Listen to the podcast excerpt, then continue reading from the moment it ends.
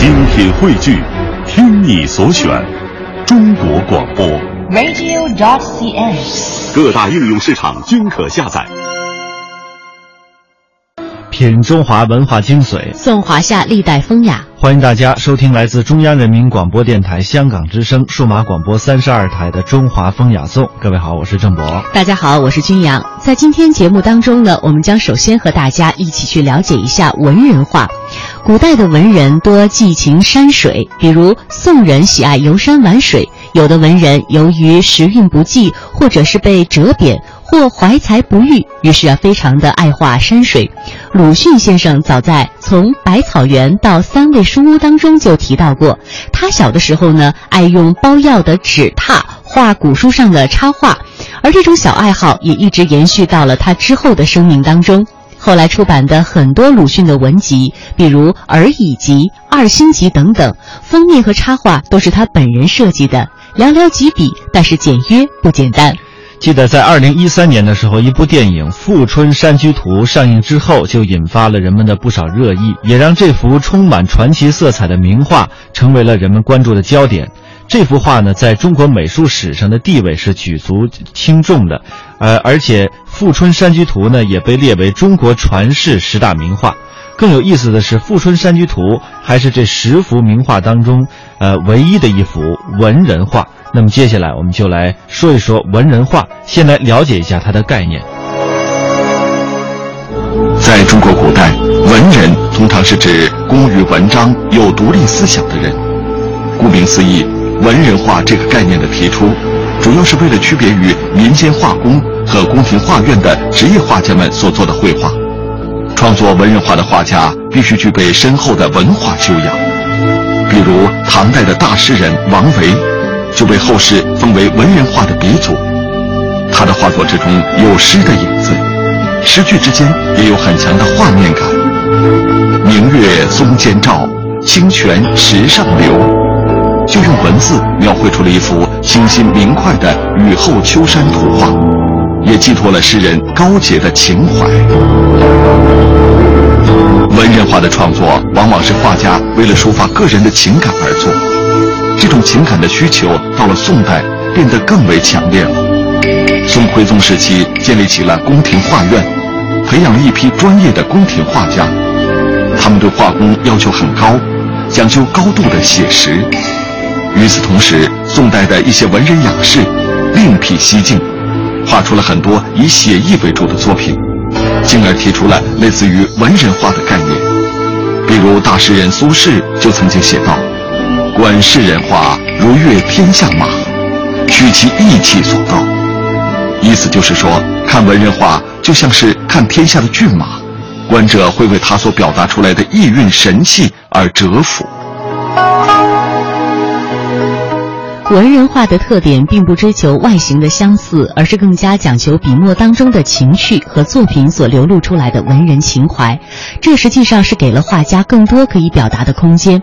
同样是一个画家，在宫廷画院作画呢，就受限制很多了，只能按照刻板的模式创作。而走出画院之后，就可以随心所欲的创作了。比如说，我们要提到的南宋画家梁楷。他曾经在宫廷画院里任职，他的才华非常受到认可，是最高级的宫廷画师之一，还被皇帝特别赐予了金饰的腰带。但即便如此，他还是感到非常的痛苦。对于一个有独立思想的画家而言，按照规定作画，就像是被捆住了双手一样。后来，他就离职而去，画出了名作《泼墨仙人图》。那文人画家和宫廷画师的区别究竟在哪里呢？文人画家和宫廷画师的区别还有另外一个明显的例子。明末清初时期，清朝宫廷中的四位著名画师，因为都姓王，被称为是四王。他们画风正统，作品趋于程式化，而与此同时，还有和四王的艺术追求截然不同、更富于个性的四位僧侣画家，被称为是四僧。四僧之中，又以八大山人朱耷为首。朱耷本来是明朝皇室后裔，后来削发为僧。他的作品往往不拘泥于布局章法，而着眼在气势，不落俗套，又具有独特的创意。比如在他的画中，鱼、鸭、鸟等都是以白眼向天，造型十分夸张，充满倔强的气势。主打正是以这样象征性的手法，书写着心中的情感。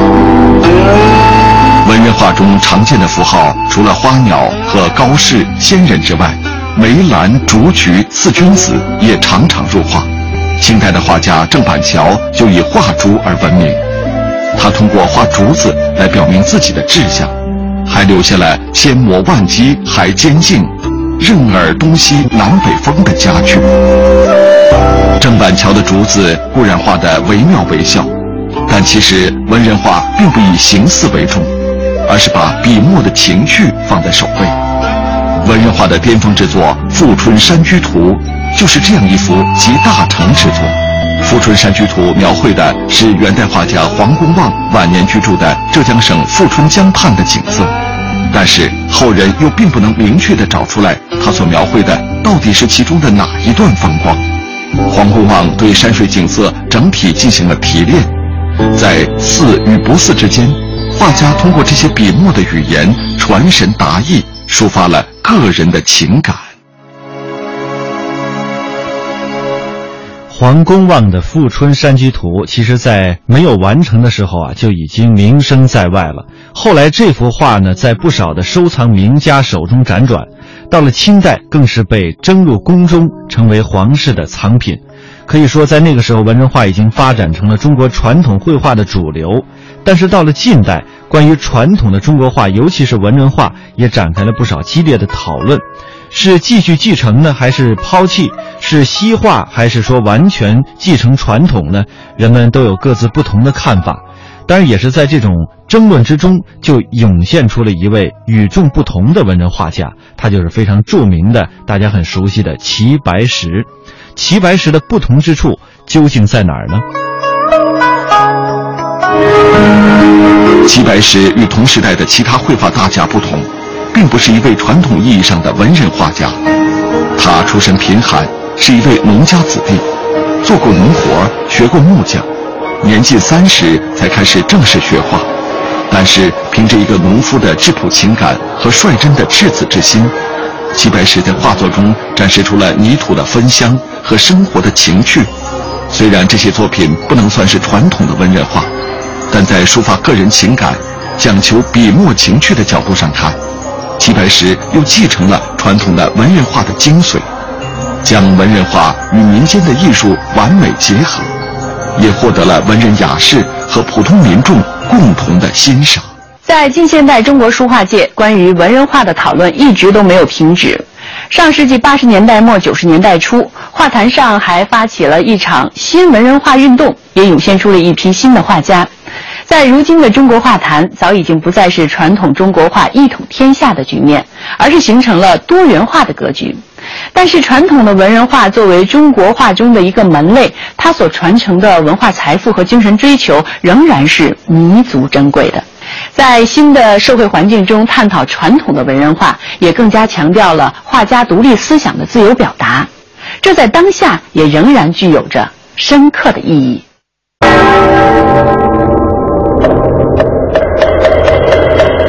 古与今文化碰撞，雅与俗相得益彰，与古人对话，和文化同行。这里是中华风雅颂。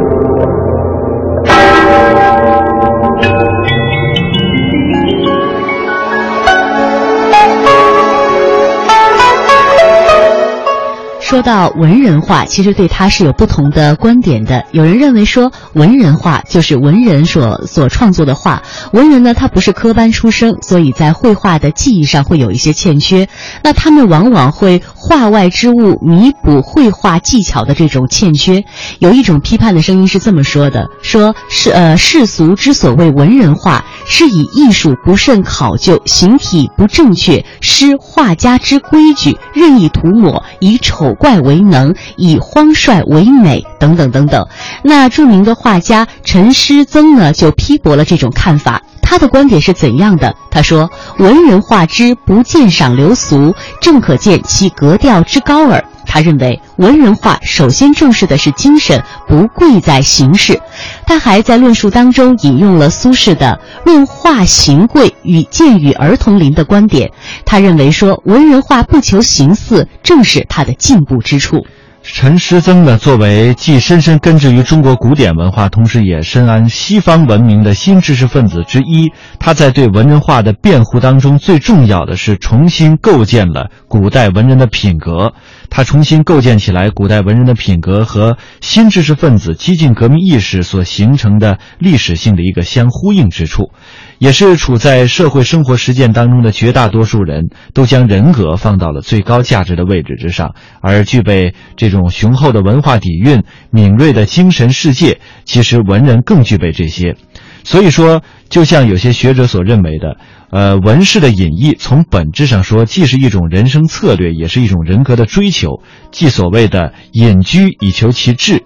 而陈师曾所重构的文人画的要素啊，就倾向于对新文人、对于新知识分子人格的打造。他认为的文人画之要素：第一，人品；第二，学问；第三，才情；第四，思想。具此四者，乃能完善。这实际上是一种理想的境界。在中国美术史的不同时期，都出现过这样的大师。他们坚信，在古代经典当中可以找到一种自我发展的道路，从传统资源当中可以成长出新的艺术风格。在他们的倡导下。中国传统艺术往往能够开启一个新的机缘，这其中就有中国元代文人画的一代宗师，这就是赵孟頫。下面的这段音频可以使香港的听众朋友们更好地理解赵孟頫在文人画当中所起到的重要作用。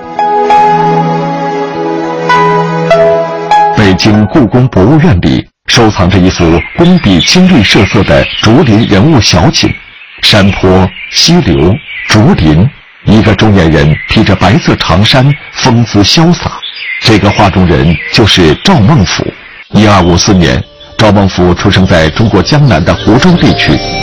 在这个被后人誉为十三世纪中国的佛罗伦萨的地方，赵孟俯自幼便浸润在良好的文化传统和艺术氛围里。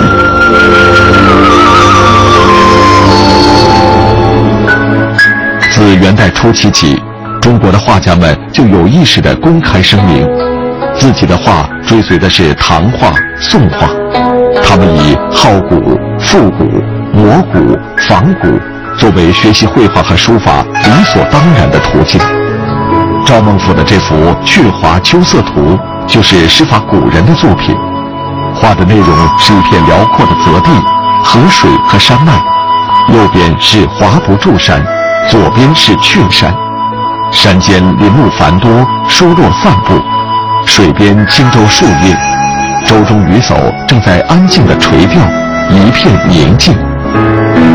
画家在中段设置的水岛，只伸展到画卷的下端，就像展开的手掌，邀请观画的人走进他所创造的境界里。依据画作左侧董其昌的题跋所说，这幅画效仿的是唐朝的王维。和北宋的董源，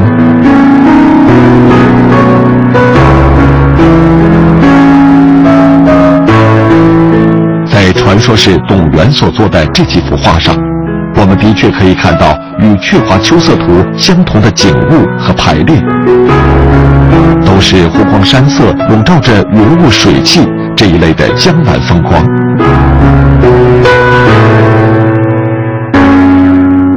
在更早的。传说是王维画的《辋川图》中，人物、山和房屋与《鹊华秋色图》也确实都具有着同样的风格。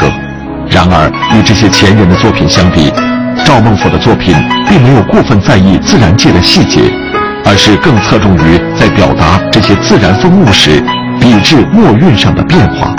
这与五代之前的绘画相比，可以说是一个巨大的进步。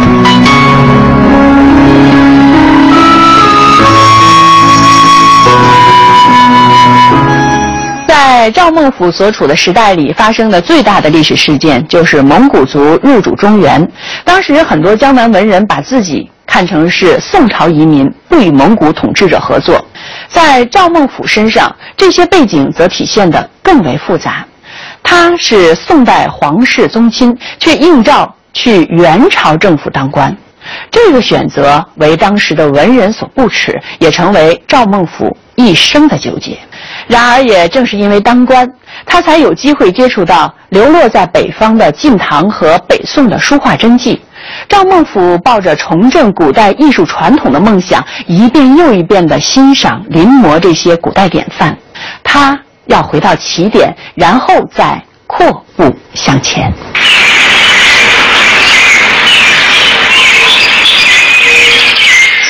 当时，赵孟俯面临的困境，一方面是来自背离故巢的指责，另一方面是面对着当时所有的传统价值观都被推翻。